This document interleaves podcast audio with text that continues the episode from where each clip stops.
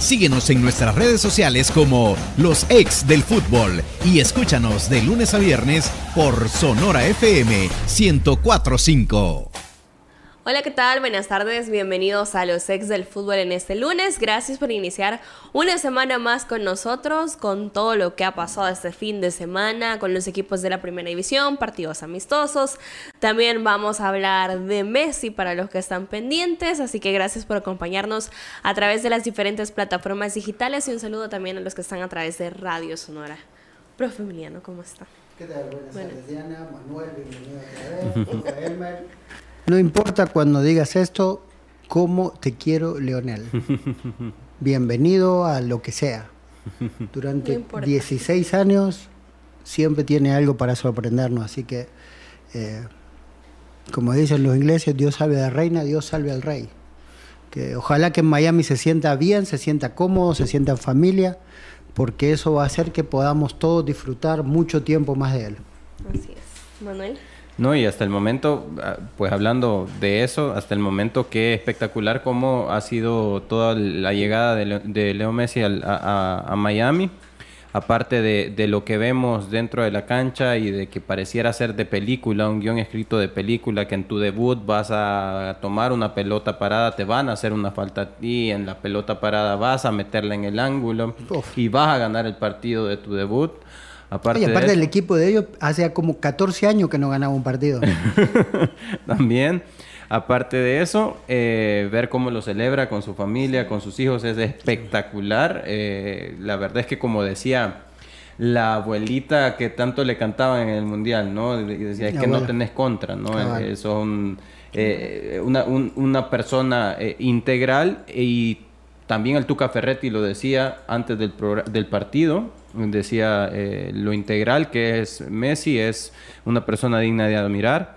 Aparte de eso, aparte de hablar de eso, pues vamos a estar hablando también de la liga local, de que de todos los, los, preparativos y ya parece eh, que podemos tener un norte acerca de cuándo inicia el torneo y pues eso son buenas noticias siempre. ¿Quiere que le cuente algo? Antes de ir con el profe no se imagina cómo defendía a Firo el profe De verdad. Sí, estuvo en e-, esta Hasta se emocionó Manuel, no, no cree. verdad. Puso la bandera. De verdad. Puso la bandera, sí. Aceptó el Firpo en su corazón. Sí, lo aceptó. No, tampoco para tanto. Ah, bueno. creo, creo que es defensor de, de las causas. Ah, Entonces, como no había nadie más que la defienda, él agarró como bandera y defendió. Yo creo que el que le cae mal soy yo, ¿no? cuando estoy yo es que habla bien de Firpo, cuando estoy yo lo, habla mal. No, hablamos la realidad, tratamos de ser o bueno, por lo menos como percibimos la realidad, ¿verdad? Así que un saludo Diana, Manuel, Emiliano, a todos los radioescuchas a través de Radio Sonora en las plataformas digitales. Un saludo a, la maestra Catherine Peñate, que fue docente mía en la universidad y ahora somos compañeros de trabajo, ¿verdad? Oh, qué bueno. Un saludo eh, y bueno. Qué, orgullo para ella, me imagino, ¿no? Alguien que lo ha formado académicamente. esperemos que sí. Uno, normalmente, ¿no? Yo como eh, formador, entre comillas, en otra cosa, ¿no? Cuando uno ve a un exalumno eh, casi como paro, lo que sea, se, se, se, pone esa medalla. Aunque no le pertenezca, se la pone igual. De hecho, esa es la labor de aquel que quiere no ya ascender, sino que trascender, ¿verdad? Llevar a otros a, otro nivel en el deporte, en la parte académica, también eso es importante, porque el que se quiere mantener en la cúspide, a pesar de que ya llegó su tiempo y es momento de retribuir lo que el área de desempeño le dio, pues eh, creo yo que hay un enfoque equivocado, ¿verdad? Por ejemplo, hablando de fútbol, Leo, Messi todavía creo yo que está, eh, está en, ese, en esa disyuntiva entre seguir ascendiendo y trascendiendo, porque se imaginan ustedes que el ganador del mejor jugador del mundo llegase a ser alguien que está en la MLS, sería impensado, ¿verdad? Porque eh, escuchaba la, entrevista que nos compartía Andrés ahí en, en, las redes sociales o en nuestro grupo, que de cómo llega Messi a, al Miami y que le preguntan a David Beckham quién es para él actualmente el mejor jugador del mundo. Y para él y para muchos seguro eh, Leo Messi es el mejor jugador del mundo en la actualidad que seguro entrará en la competencia, ¿verdad? De, eh, de el premio de FIFA. Y luego, pero me extraña, ¿verdad? Que hablan de, todo lo que ha generado, que hasta la misma gente del Miami se sorprende porque parece que ha superado las expectativas de lo que pensaba que podía generar. De esa situación en que no hubo falta, ¿verdad? Donde viene el gol, ¿verdad? Envuelve toda la emoción de verlo patear un tiro que se les olvida que ahí en esa situación... Eh, lo que pasa es que en, en, en, en la liga, bueno, en esta copa no se usa el VAR. A mí, en, primera, en primera vista, dije falta. No, como no. De equilibrio. Lo, que pasa, lo que pasa es, eh, lo digo en, son de broma, porque la acción de, de, falta no falta es debatible. Sí, es debatible. Pero precisamente el tema de, del uso del VAR de repente ahí es donde se ha generado confusión, porque volvemos al punto de que dicen, bueno, eh, vamos, eh, ¿por qué no utilizaron el VAR? No, el VAR no se utiliza para una falta de tiro libre normal en cualquier parte del terreno de juego. El VAR se utiliza para cuatro situaciones específicas, ¿verdad? Para una situación de gol, no gol, penal, no penal, tarjeta roja, no tarjeta roja. Y el tema de confusión de identidad. Ya esas situaciones de que si es falta o no es falta, eh, dentro de cualquier zona del terreno de juego, a excepción del área penal, porque estamos hablando que sería un penal, el VAR no entra a revisión, ¿verdad? Porque no es una de las causales. Solo en la final de Copa Oro sí entró por una María, ¿no? Por el tema ah, pero es que ahí, ahí el tema es que como hay revisión, hay una tarjeta roja, como consecuencia de una tarjeta roja, aunque sea por doble amonestación, claro, revisión. entonces va a la revisión, porque el tema es que una tarjeta roja te impide eh, te cambia la dinámica de juego de lo que sigue, un jugador menos, entonces tiene un impacto de consideración en el juego. Entonces, el VAR busca hacer justicia en esas situaciones grandes que muchas veces están fuera del alcance del árbitro, ¿verdad? Me adelanté, ya, ya me regañado el productor porque la cápsula arbitral va más, más, adelante. qué, bueno cuando uno tiene un docente frente y uno empieza a, adquirir palabras, ¿no? Eh, un momento de impacto, dijo, ¿no? ¿Cómo, fue la palabra Sí, es que generalmente en el Una situación de impacto directo. Que tenga de impacto directo en el juego, que te pueda generar un punto de inflexión, es decir... No, no, no, pero, pero lo, del, lo del impacto directo en el juego, esa... La, voy a agarrar. no la voy a usar acá, la voy a usar se la voy a tirar en otro lado para, que vean. Bueno, vamos a dar inicio eh, con lo que comentaba Manuel. Hay fechas importantes que comentar de la primera división. No, estamos hablando de Messi. Espérese, vamos en orden. Vamos a dar inicio con esas fechas importantes para el inicio de ese torneo de apertura 2023. La primera división la va a conocer a través de sus plataformas el 24 de julio, o sea, hoy es la inscripción federativa. Vamos a estar pendiente, como decía el presidente del comité, el señor eh, licenciado Sainz Marinero. Vamos a tener conocimiento de los equipos que tienen eh, solvencia con toda la documentación, también la licencia de clubes y para los equipos que tienen competencia internacional como esta Copa Centroamericana, la licencia regional.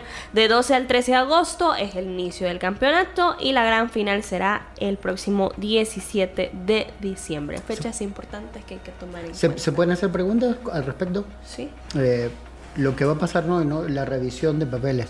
¿Eso va a tener un plazo? O sea, en el, caso, en el caso de haber observaciones y todo lo demás. Pues, o, o, la, lo que dicte, digamos, la, la, gente que revisa estas situaciones va a ser contundente y definitivo? Pues en una entrevista tenía la oportunidad de, leer un poco acerca de lo que decía también el señor Sainz Marinero, de que podría haber alguna especie de prórroga. Eh, voy a tratar de buscar, eh, si el productor me da Entiendo que la semana pasada empezaron, ¿no? Con, em, con la entrega de, de, papeles y todo. Aquí, aquí si me permiten, eh, a mí de repente eso sí me asusta en el sentido de que pareciese que eh, es una, un entorno que ya repetidas ocasiones cuando se empieza a hablar del tema de prórrogas, porque parece que no hay ni siquiera un cronograma o un diagrama de, gran en el que pueda ir determinando uno las actividades y fecha, calendario, y que se le dé a todos los involucrados para que puedan estar preparados. Y posiblemente con base a eso generar algunos ajustes, ¿verdad? Porque pareciese de repente que van dando fechas a último momento y después como las dan a último momento hay cambios. Hay, prórroga. Entonces el tema es determinar cuáles son las prioridades, situaciones importantes y urgentes. Y digo este del ente rector hacia abajo, sí, claro. porque obviamente los equipos siempre van a pedir prórrogas y van a necesitar que les den espacio y todo lo demás para poder realizar sus situaciones. De repente por ejemplo, eh, un tema que está ahí en el limbo eh, de licencia de clubes. Y digo de, en el limbo, y vamos a hacer uso de lo que hablábamos el viernes, en el sentido de que los medios de comunicación no tienen información, no tenemos la información eh, de cuál es el proceso de licenciamiento de clubes en términos de etapas de cumplimiento. Mm, eh, no sé si me recuerdan, la, eh, Andrés nos compartía la semana pasada, eh, no sé si es en Honduras o Costa Rica, que eh, Costa Rica que se está haciendo un proceso en Honduras. En Honduras. en el procesamiento, proceso de licenciamiento de clubes y están hablando de aproximadamente seis meses. O sea, no es una cuestión de un mes. Sí. O sea, no es que deberían de arrancar los 12 clubes, de acuerdo a lo que estamos entendiendo, la primera fecha ya todos con su licencia, porque tienen orden, porque es un proceso amplio eh, que tiene que revisar muchas situaciones, el tema de infraestructura. No vas a ir en una visita de un día y decir la instalación eh, está o no está lista, cumple o no cumple. Entonces, eh, ahí creo yo que hay, y así voy a, agarrar esa bandera yo, de desinformación porque no tenemos fuentes primarias de que nos digan eso es, que, que den una planificación, un adelanto de cómo van a dar seguimiento las situaciones.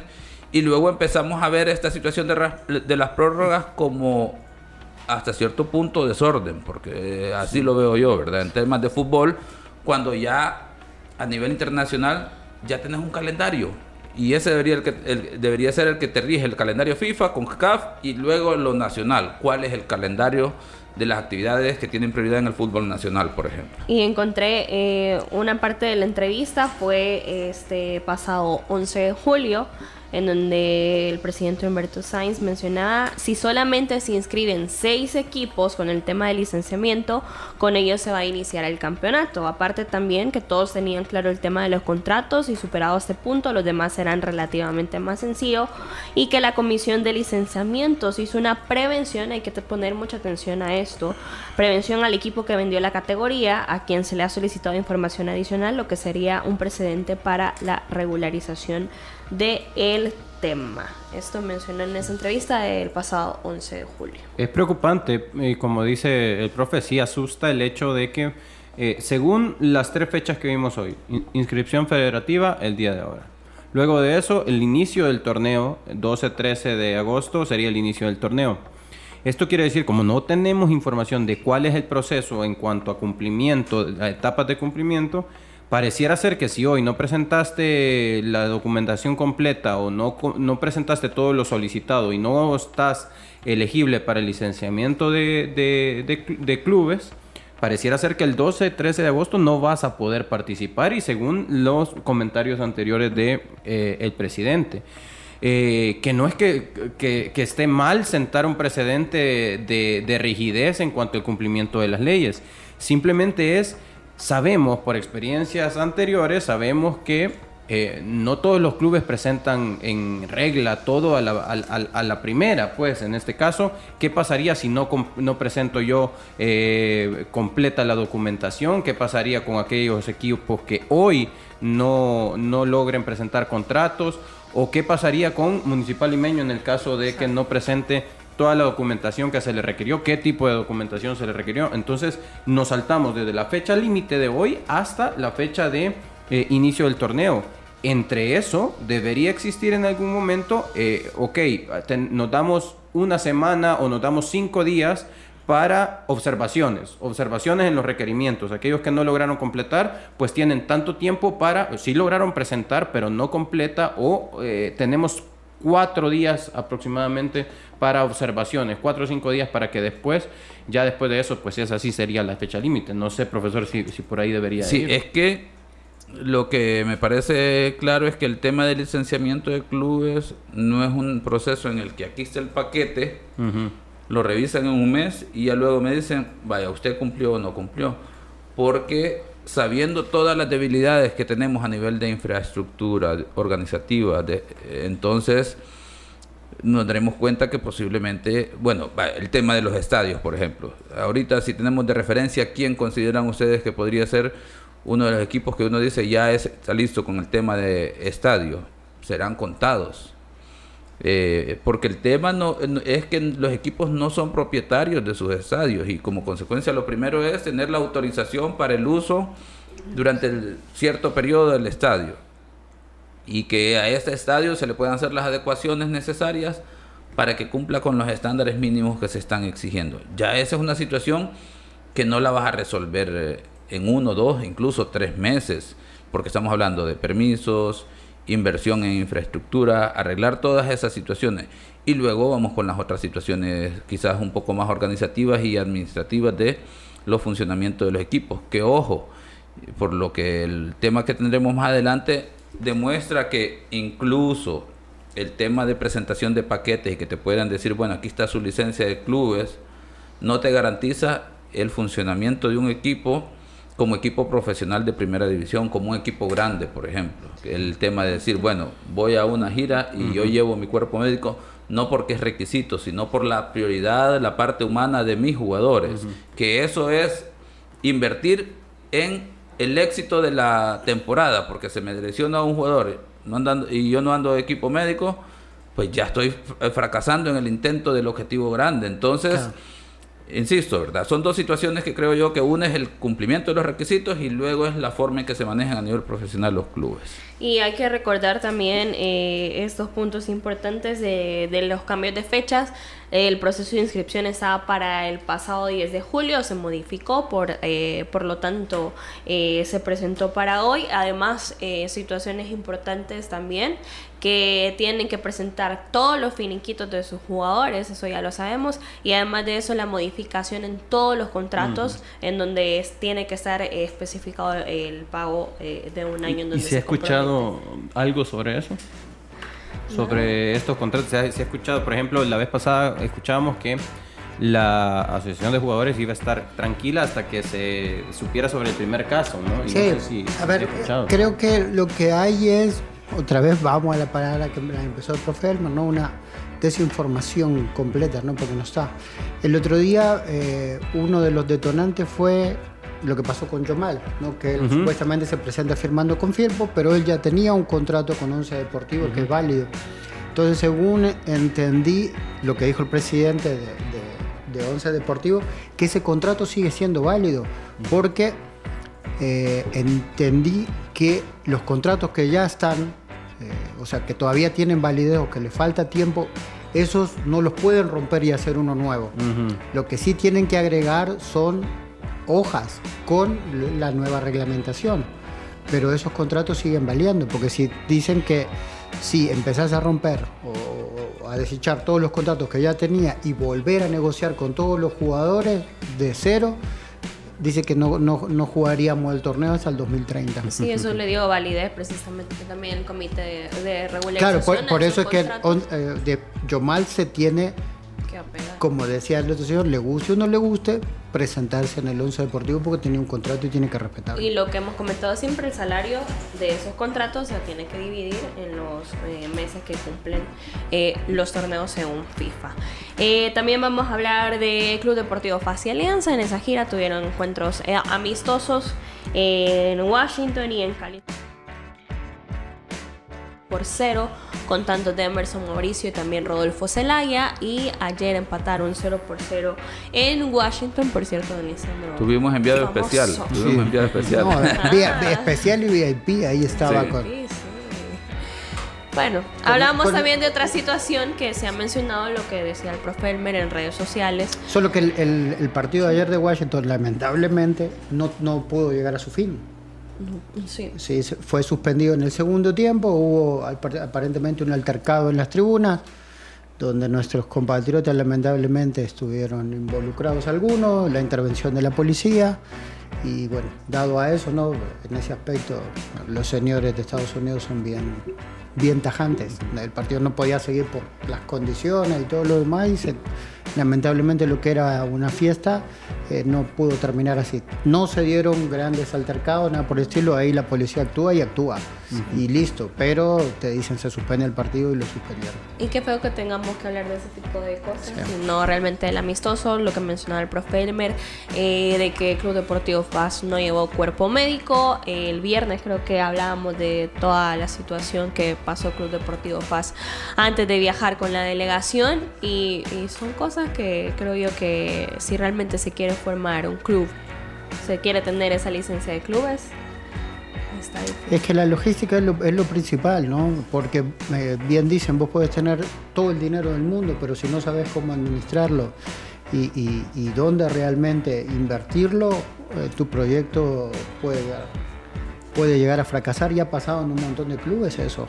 Entonces, eh, o sea, lo hablamos aquí, ¿no? Pero poner el Manchester City hace cuánto que es uno de los equipos más ricos del mundo y aún así no habían podido eh, lograr el objetivo que, que, todos logran, aún con todo el dinero, fue aprendiendo en el momento y la última Champions League, que, o la primera Champions League de su historia, le salió una millonada impresionante, pero probablemente porque se fueron equivocando en el camino.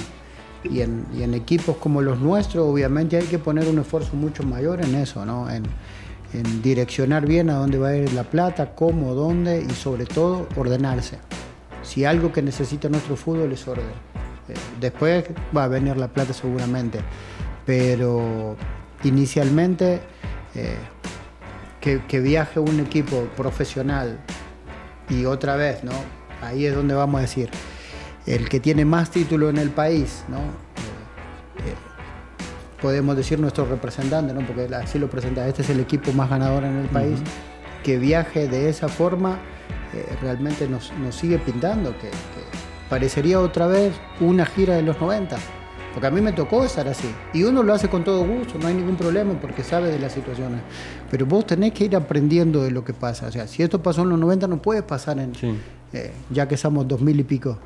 Entonces eh, es, es un llamado urgente porque porque nuestro fútbol necesita, la historia de FAL lo necesita, hacen contrataciones de gente con un gran currículum, pero se siguen comportando como que fuéramos semi, semi profesionales y no debería ser así. Sí, estoy completamente de acuerdo, ¿no? Al, al final eh, el profe también eh, lanzaba el, tema que es, es, un tema de verdad que, es necesario, ¿no? El cuidado eh, médico, un cuerpo médico de, de, del equipo es, es, necesario en este tipo de giras. Entiendo perfectamente lo que menciona Emiliano acerca de las giras que se tenían antes, eh, pero no estamos en esas, en esas épocas, como él bien dice, ¿no? Hoy, hoy en día tenés que cuidar mucho esos detalles. Eh, me da la impresión que Alianza ha cuidado más los detalles en, esta, en este tipo de giras. Me da la impresión, no es que estuve presente, pero por lo que se ve, sí ha sido un equipo que ha tratado, ha tratado de mantener eh, los estándares de un equipo que, o de los requisitos que tiene un, un, un equipo para una gira. Eh, ya el tema deportivo o la, el, la, nómina de jugadores, si se ha renovado o no, si, si, se está pensando en el futuro, si se juega con dos laterales, eso es otra cosa. Pero eh, se jugó con dos laterales derechos, por cierto, en el partido. Eh, que quién es el, el, el, sustituto natural de este. Esas son cosas muy deportivas que después podemos entrar en detalle, pero sí hay que poner el dedo en la llaga y el profesionalismo eh, es parte de, todo lo que se está cuidando, ¿no? Se, se apela o se está pujando por eh, tener eh, profesionalismo a nivel de contratos. Hay que velar también porque exista profesionalismo a la hora de una gira internacional que no solo se debe ver como dos partidos aislados amistosos que se van a tener en Estados Unidos y vamos de paseo, sino más bien todos los clubes del mundo cuando van de gira en pretemporada van a eso, van a trabajar, van a pretemporada y los partidos amistosos son parte de una pretemporada y no necesariamente son los únicos dos exposiciones en las cuales hay que vernos bien, entre comillas. Sí, igual casi que repetir lo del viernes en el sentido de que cuál es la cara visible a nivel de organización o administración del Club Deportivo FAS? ¿Quiénes están dando la cara? Ahí, más, ahí, más... En, ahí, En, los videos se veía, sobre todo en esta situación que el partido se suspende, había algunos jugadores en un momento de FAS que no sabían qué hacer y era el coronel Galvez. Él, él sale en primera plana diciéndole... Samuel Galvez fue el que fue como jefe de delegación de FAS. No, él no. es de Águila. Él es de Águila. Eh, perdón, ahí está, me confundí. Sí. Eh, en ese sentido, eh, yo lo dije también hace varias semanas, el tema que pareciese que estamos en una cápsula del tiempo, regresar a los 90 nuestro sí, fútbol. Eso Porque vaya, les voy a decir algo del tema de los contratos de jugadores. Que si es una novedad, no, ya tiene 15 años. Que si eso va a cambiar el fútbol nacional, no, tampoco. Puede ser un punto en el que deberíamos de aprovechar la oportunidad. ¿Por qué? Comisión normalizadora en, entre el periodo del 2000 y 2002, como consecuencia de que encuentran que a nivel de las finanzas hay un, unos movimientos que necesitan revisados y interviene la fiscalía. A partir de ahí dejaron, dejamos de ver lo que era Liga Mayor A, Liga de Ascenso, Liga Mayor B. Sí. Y se empezó a llamar eh, Primera División del Fútbol Profesional, Segunda División del Fútbol Profesional, Tercera División del Fútbol Profesional, porque la idea era generar eh, una estructura que encaminara eso a la profesionalización del fútbol. 20, 22, 23 años después, no hay mucha diferencia a nivel de estructura. Ahora vemos el tema de los contratos como algo novedoso y que nos va a generar cambio.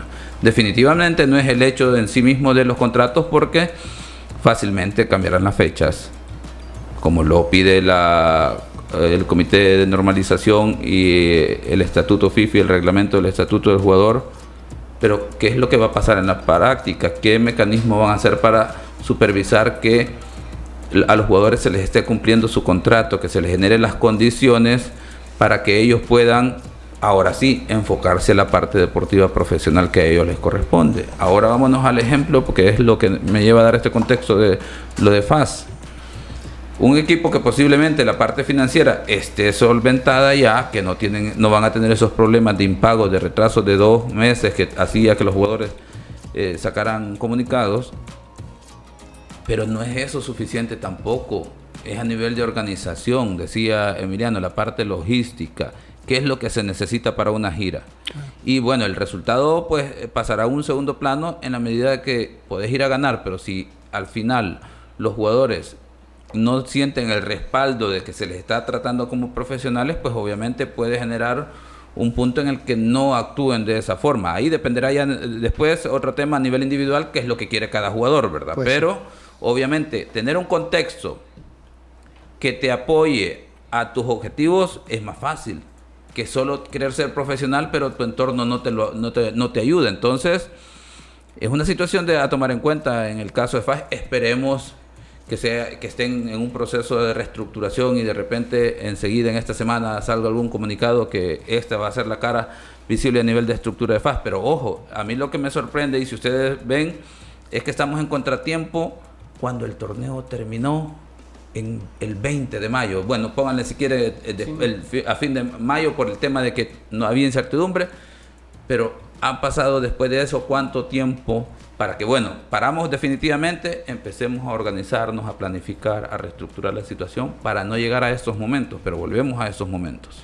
Vamos a hacer una pausa, regresar. Eh, también vamos a conocer de la actualidad de Firpo, ya que viene Manuel. No, nos, trae, nos trae reporte al día si ya están todos los finisquitos ahí firmados y listos para presentarse. Antes de no eso. de una tarea tan difícil, profesor. Que el cansancio y el desgaste de la vida no te impida vivir momentos inolvidables. Recupera tu vitalidad con Geriasil, Geriasil con minerales y ginseng. Geriasil H7 te da vida, te mantiene activo y te hace sentir de 20. Póngale vida a sus años con Geriasil, calidad de laboratorios suizos. Ya regresamos.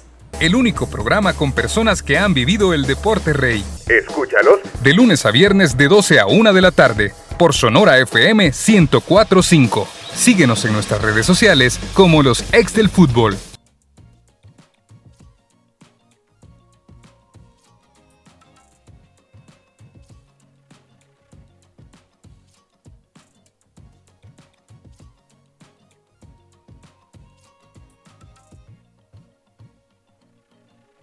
El único programa con personas que han vivido el deporte rey. Escúchalos. De lunes a viernes de 12 a 1 de la tarde por Sonora FM 1045. Síguenos en nuestras redes sociales como los ex del fútbol.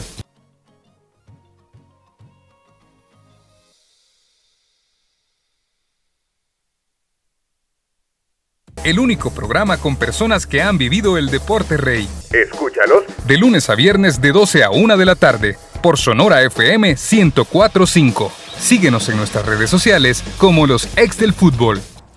Continuamos con más de los ex del fútbol. Walter Scott, el experto en el cabello del hombre, tinte fácil aplicación que cubre las canas en barba y cabello en solo 5 minutos. Está disponible también en shampoo y crema fijadora para platinar las canas. Walter Scott, el experto en el cabello del hombre, calidad de laboratorios suizos.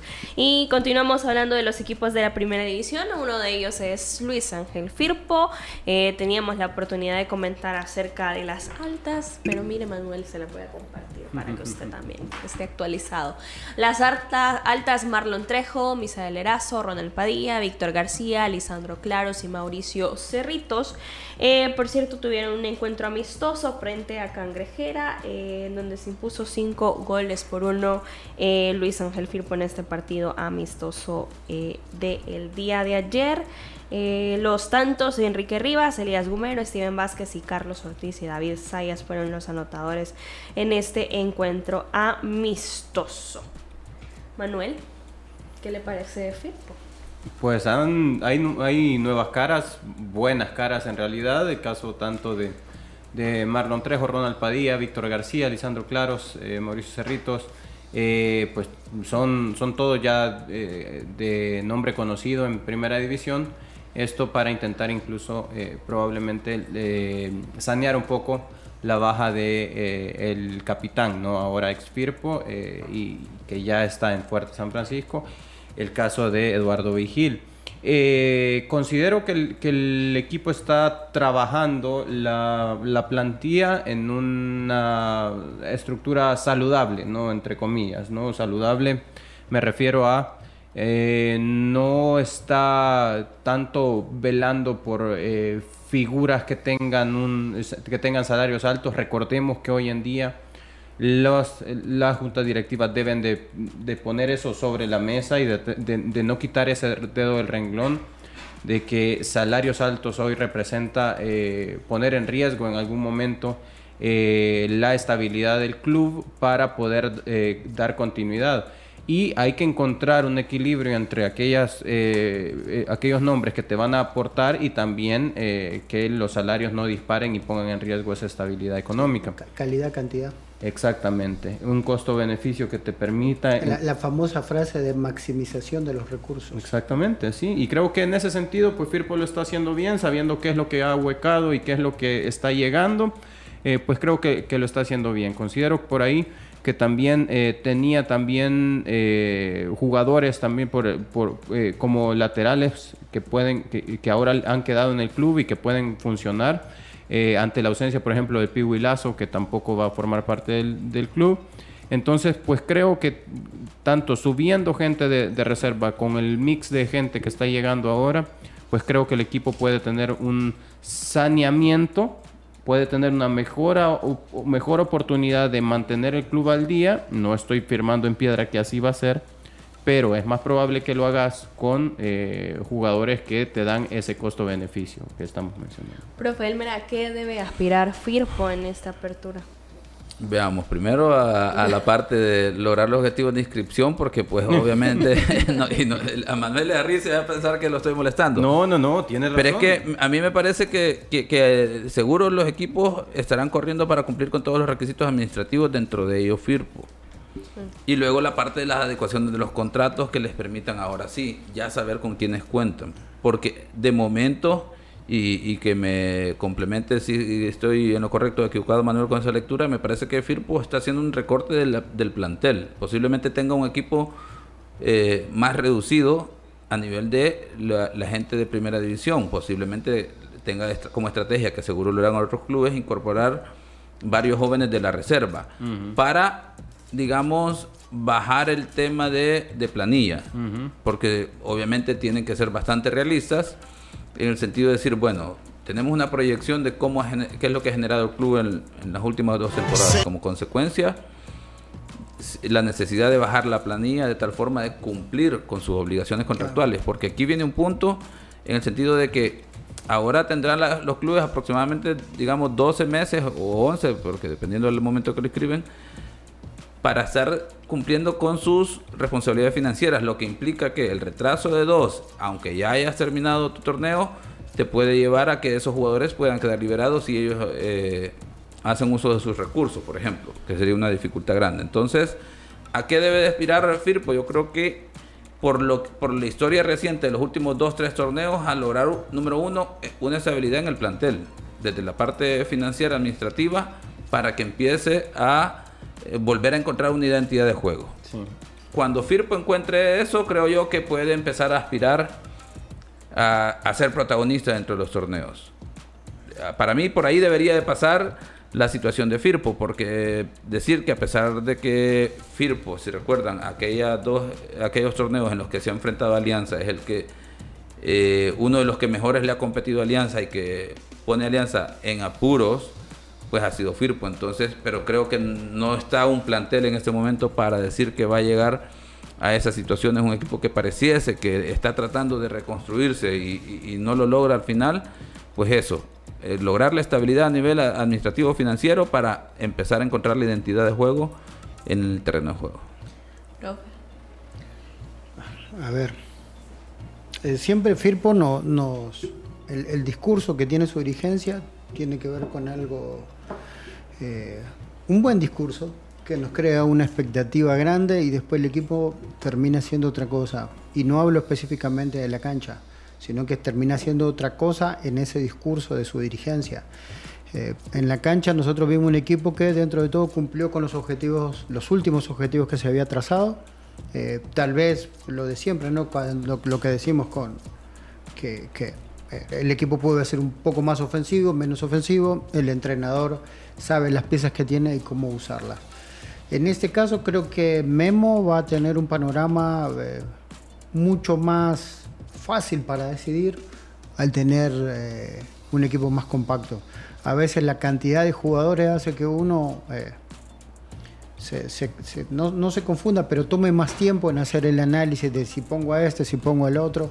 Hoy creo que va a tener la posibilidad de, hacer un- de crear un equipo más compacto, con jugadores eh, tal vez con más experiencia y que con un recorrido diferente a, la mayoría, o no, a algunos de los jugadores que tuvo el torneo pasado. Eh, creemos que Firpo podría jugar de una forma, o creíamos que Firpo podría jugar de una forma tal vez un poco más ofensiva. Probablemente, y viendo el corte de los jugadores que se han acercado, este torneo lo puede hacer.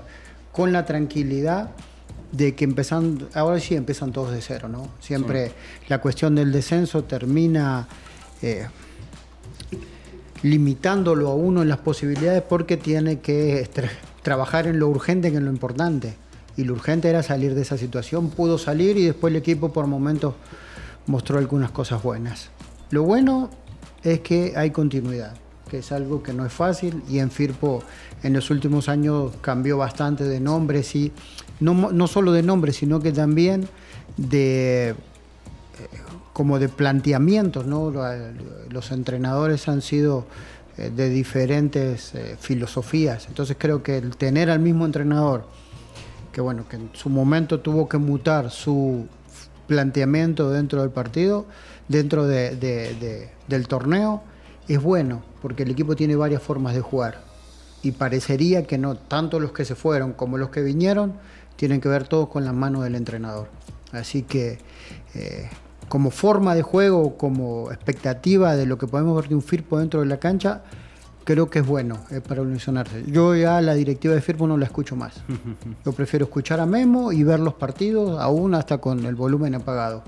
Porque, porque son dos discursos diferentes. A mí me, crea una expectativa que, según lo que dice la directiva yo no la, no la tengo que tener con el equipo, ¿no? Y eso es ahí a mí es donde me confunde. Entonces creo que buenos jugadores hay, buenos jugadores van a llegar. Se fueron algunos jugadores que a mí me parecían que podían seguir en el equipo dando cosas buenas, pero ya no están. Pero vos ves la incorporación de un chico, entre comillas chico, ¿no? Porque es de la zona. eh, Padilla es de la zona. Sí, sí, Sí. sí. Entonces, La eh, calidad de centrales que va a tener es muy y, buena. y es un, y es un chico relativamente joven que tiene para dar varios años. Eh, Víctor García, todos sabemos la clase de jugador que es. Eh, Trejo, con su experiencia y aparte la identificación que tiene con el equipo, uno sabe lo que puede dar.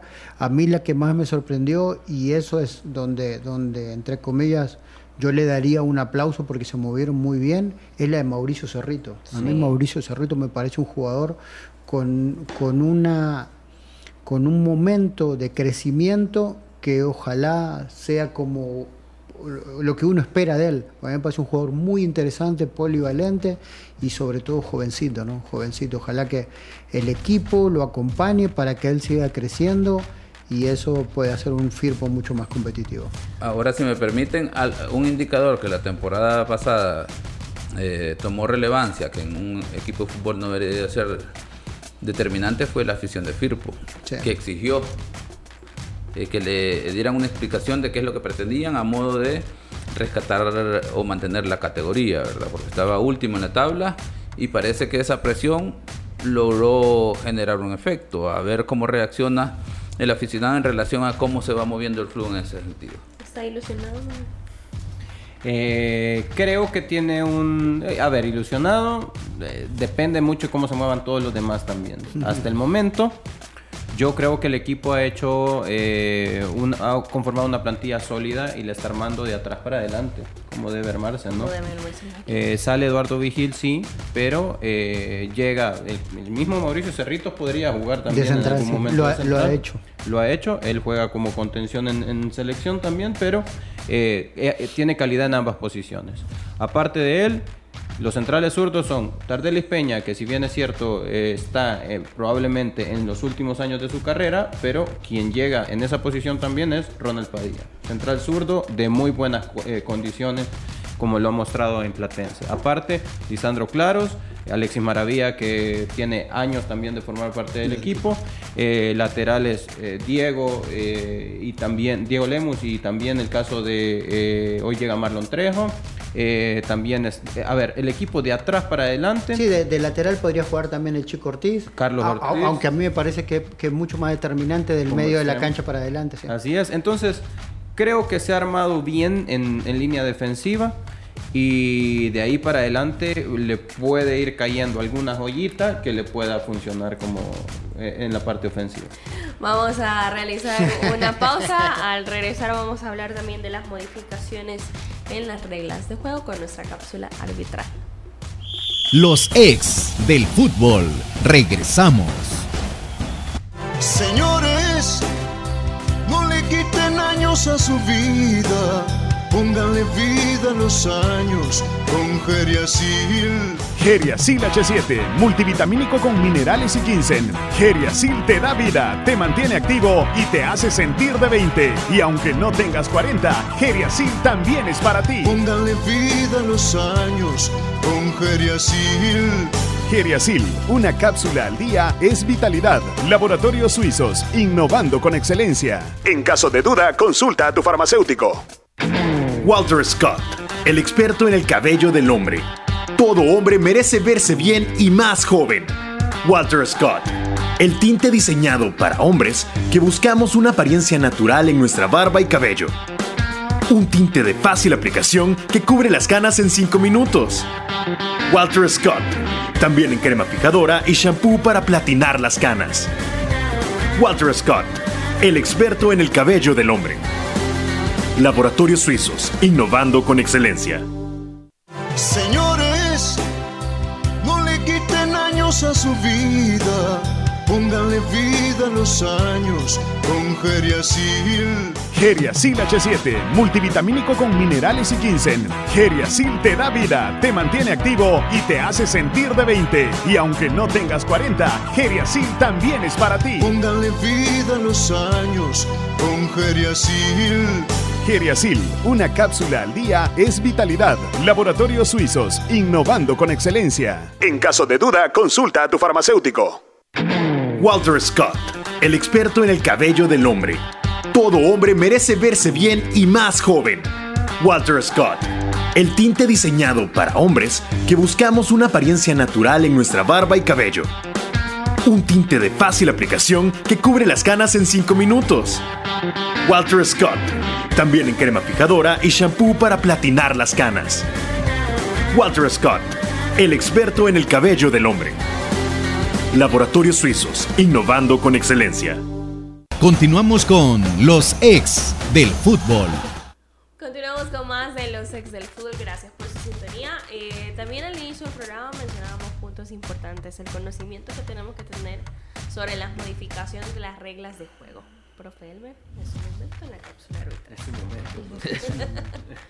Bien, en ese sentido, vamos a dar un contexto para que, para que el, el radioescucha, el aficionado al fútbol vaya entendiendo o tenga mayor claridad el tema de las modificaciones de, de las reglas de juego que se dan todos los años. Estas pueden variar en, eh, en cantidad de modificaciones de acuerdo al comité técnico que tiene el IFAB. El IFAB es eh, esa comisión eh, que se encarga de velar, observar, estudiar eh, las modificaciones a, la- a las reglas de juego y aprobarlas. El IFAB nació antes incluso que la FIFA, ya por 1860, 1866, empezaron los primeros intentos de organizar el fútbol. Y pues bueno, eh, nació con cuatro asociaciones de- del Reino Unido, ¿verdad? La lo que es eh, Inglaterra, Escocia, Gales y, e Irlanda del Norte. En ese sentido, eh, es hasta eh, 1910, seis años después del nacimiento de la FIFA, que se incorpora la FIFA al IFAB. Y es la FIFA la que forma parte del IFAB, no a la inversa, para tener una idea. La FIFA es el máximo órgano, organismo rector del fútbol y se encarga precisamente de eso, de organizar competiciones, supervisarlas y ver el desarrollo del fútbol. El IFAB es el guardián únicamente de las reglas de juego, para, de tal forma de tener una independencia que las reglas de juego no se vean, no tengan ese, esa incidencia o influencia de todo lo que se genera hoy en día en, en un mundo globalizado, que tiene que ver con el ventas, eh, mercadeo. Sí, que el IFAB no tenga nada que ver con los FIFA Gate. Eh, Exacto, que no, que no hagas una modificación porque hay un interés netamente comercial. Como por ejemplo, eh, ahí está en entredicho cuando se dio, por qué el hecho de sancionar cuando un jugador se quita la camisa en una celebración de gol. Hay una historia de que uno de los involucrados precisamente en el FIFA Gate, eh, Jerome Balk, eh, promovió el que no se quitaran las camisas cua- en la celebración del, del gol porque obviamente hay marcas, las principales marcas que saben que el mejor momento para poder vender en un partido de fútbol es el éxtasis, la expresión de un gol.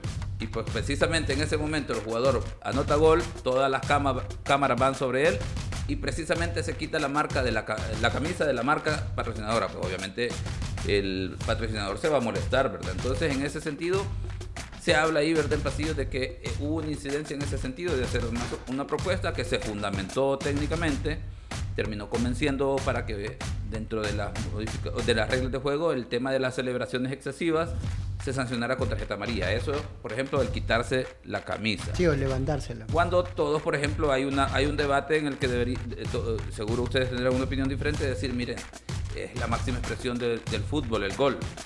Deje que el jugador celebre. Entonces, lo viví, otro, por otro, eso. otro.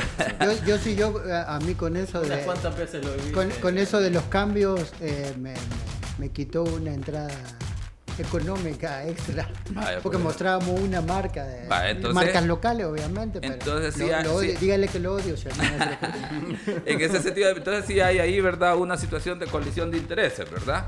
Pero obviamente también la celebración del gol tiene que ver con, con que en cierta medida hay que ver el tema de seguridad y temas de que el quitarse la camisa también por a- otras regiones, otras latitudes, podría generar una ofensa de ver a alguien sin camisa, por ejemplo, ¿verdad? Como el fútbol es universal, entonces hay que tratar de generar una, unas eh, normas estándar, de tal forma que permita el disfrute de todos sin dañar susceptibilidades en este caso. Eso en eh, para dar un contexto de las modificaciones de las re- reglas de juego. Luego, por ejemplo, en 2016-2017 se han dado las modificaciones más grandes de la historia. Generalmente en, la- en este, en este año, por ejemplo, a partir del 1 de julio, Sí. son siete reglas de juego las que han tenido eh, cambios o modificaciones. En el 2016-2017 fueron 97 modificaciones. O sea, casi que le dieron vuelta al libro y adaptaron al fútbol de acuerdo a las necesidades. Porque obviamente, eh, digamos, esos cambios paulatinos muchas veces no van en, co- en consonancia o en correspondencia de cómo evoluciona el fútbol de rápido. Estamos hablando de que antes el- las reglas de juego te hablaban de calza, eh, zapatos, ahora te dice ya calzado de fútbol. Entonces, específico. ya específico, ¿verdad? Porque antes, pues obviamente no había eh, un zapato o una fabricación específica para el desarrollo de la actividad. Hoy sí, ¿verdad? Ya hay zapatos que tienen tecnología para el zapato para el que es atacante, para el mediocampista, para el defensa y, y Sí, todas y esas según, y según las situaciones climáticas también. Luego, y luego las canchas los que vimos el, eso el documental de, de los hermanos Dassler tiene que ver con eso, ¿no? Que ellos, en teoría, uno de ellos, Adi, inventó la cuestión de los chuzos, lo que hablamos chuzos, ¿no? Que tenía que ver, y en el documental ven cómo ellos, Alemania perdía un partido y no querían agarrar la- una marca local porque la otra le daba más plata y terminan, él le termina regalando los zapatos cambiables y terminan ganando el partido bajo el agua. Es- Y en ese sentido, pues los cambios que afectan eh, a las reglas de juego, en este caso, que son 17 reglas de juego, eh, vamos a mencionar eh, el día de ahora eh, de las reglas que estaremos hablando enseguida, ¿verdad? Antes de iniciar el torneo y que iremos detallando cada una de ellas, ¿verdad? Cómo tienen, digamos, relación con cada una de las actividades. Por ejemplo, la regla 3, los jugadores, hay una aclaración sobre las personas no autorizadas que se hallen en el terreno de juego en el momento que se marque un gol, ¿verdad? Y la regla 6, los otros miembros del equipo arbitral, que a partir de ahora se permiten que el árbitro asistente de reserva ayude al árbitro principal de la misma forma que el resto de equipos arbitrar el terreno de juego, ¿verdad? Esas dos, por ejemplo, mañana las explicaremos eh, detalladamente. Y luego la regla 7, la duración del partido. Las celebraciones de goles se convierten en un punto independiente de la lista de motivos de pérdida de tiempo por lo que, los, por los que el árbitro puede prolongar cada periodo de juego. Luego, la regla 10, el resultado de un partido, se aclara que las advertencias y amonestaciones impuestas a los miembros del equipo técnico y a los jugadores no se tienen en consideración durante la tanda de penales. La regla 11, el fuera de juego, se aclaran las directrices para diferenciar, por ejemplo, entre juego voluntario y desvíos, como se estipuló en la circular número 26 de julio 2022. Por ejemplo, aquí vamos a aclarar que eso que han visto que circula, que ahora el jugador debe estar completamente adelantado, no es una situación que está, no es una modificación, es una propuesta que se ha sometido a estudio y lo pondrán en práctica. Me parece que son en tres eh, o cuatro ligas que han, que siempre hay quienes ofrecen sus divisiones inferiores para que puedan desarrollar esos experimentos y estudios. Por ejemplo, eh, me parece que está Estados Unidos, México, eh, Inglaterra y Países Bajos, lo que conocemos tradicionalmente como Holanda, ¿verdad? Llevarán a cabo ese tema de los experimentos con el fuera de lugar, que tiene que utilizar, haber tecnología de videoarbitraje también para poder hacer ese experimento, llevar los registros, sacar resultados y posteriormente llegar a la, a al IFAB, al consejo, de tal forma que puedan decidir si es necesario, si beneficia al fútbol o no. Y luego las dos reglas que también han, han surgido con cambios es la regla 12, faltas y conducta incorrecta, la regla 14, el penal, que estaremos detallando más enseguida de qué tratan estas modificaciones, y por ejemplo el protocolo del VAR, que se confirma que para emplear el sistema de VAR, de VAR simplificado, no es necesario contar con un técnico de repeticiones, ¿verdad? Acercándose a realidades como los países que no cuentan con, digamos, eh, infraestructura y, y- y la parte financiera tan sólida de tal forma que les pueda, per- eh, eh, que les permita instalar eh, el videoarbitraje de, de, de última generación o con estándares que actualmente se han visto en las principales ligas del mundo y principalmente en las competiciones de FIFA. ¿Alguna pregunta para el profe? No, no, de momento quedó todo claro. Yo creo que... A, eh, a mí eh, solo, solo eso, ¿no? La observación es que creo que esa, la del, la del fuera de lugar, me, me parece que sería la más beneficiosa para el fútbol. Sí, eh, para uno como defensa en algún No. momento es cruel, ¿no? Pero eh, tengo que decir que si al final lo que estás velando es que el espectáculo sea de más goles, pues al final tiene que, tiene que suceder así, ¿no? Yo creo que esta modificación permitiría muchos más goles de los que, de los que actualmente existen. De hecho, el fuera de lugar es la regla de juego eh, que más genera, que más se apega a la exigencia de todos los cambios que va- ha generado el fútbol a lo, a lo largo de, de su historia del fútbol moderno, que estamos hablando desde 1880 para acá, ¿verdad? Aproximadamente eso es hablar del fútbol eh, moderno, aproximadamente un poquito más de 150 es, eh, años. Eh, y el fuera de lugar, por ejemplo, si ustedes recuerdan, allá por los 90, todavía 80-90 estaba el tema de que solo el hecho de estar adelantado y mandaban el balón hacia la otra mitad ya era sancionable. Después la modificación es, si se movía el jugador, si estaba adelantado no era sancionable, solo si se movía. Luego se modificó y luego era que tenía que correr hacia el balón. Luego se ha modificado el punto que ahora solo es la participación activa, que llegue y toque el balón, interfiera con un adversario o saque ventaja de su posición. Y ahora estamos llegando al extremo de cambiar el tema de que la posición adelantada es que tenga una parte más adelante que el balón y la línea de defensores o el penúltimo defensor al punto de que debe de despegarse completamente. Pero según veo en el dibujo, eh, puede ser cualquier parte del cuerpo, incluso aquellas con las que no está eh, autorizado para jugar el juego, es decir, para jugar el, el- al- el balón. Es decir, la mano tiene que, si la mano está habilitada, es, es válido, ¿no? Eh, según entendí el dibujo. Sí, pues, es que ahí va el estudio en este caso de ver cómo puedes aplicarlo, hacer el ejercicio y decir, bueno, tiene que estar completamente despegado de la línea del jugador defensor el atacante, o sea, que no haya ningún punto de contacto, por así decirlo, en este caso haciendo uso de la tecnología de arbitraje para que, digamos, fuera del lugar. Si hay un punto de contacto, que es la discusión que ha habido, ¿verdad? Que si hay un milímetro o un centímetro adelantado, no debería de ser. Ahora, pues bueno, ahora están completamente despegados, no hay ninguna parte del cuerpo en la que hace punto de contacto el defensor atacante, ahí vamos a sancionar. De lo contrario, si hay un punto de contacto, es válida la situación. Vamos a ver muchos delanteros estirando la mano para poder estar en línea y aunque esté sacando ventaja unos Aprovechando dos metros, aprovechando ese metro, metro y medio adicional que le puedan dar. Va a ser Bueno. interesante. Nos despedimos, lo esperamos mañana nuevamente a las 12 a través de Radio Sonora y las diferentes plataformas digitales de los ex del fútbol. Que tengan una feliz tarde. Esto fue Los Ex del Fútbol, el programa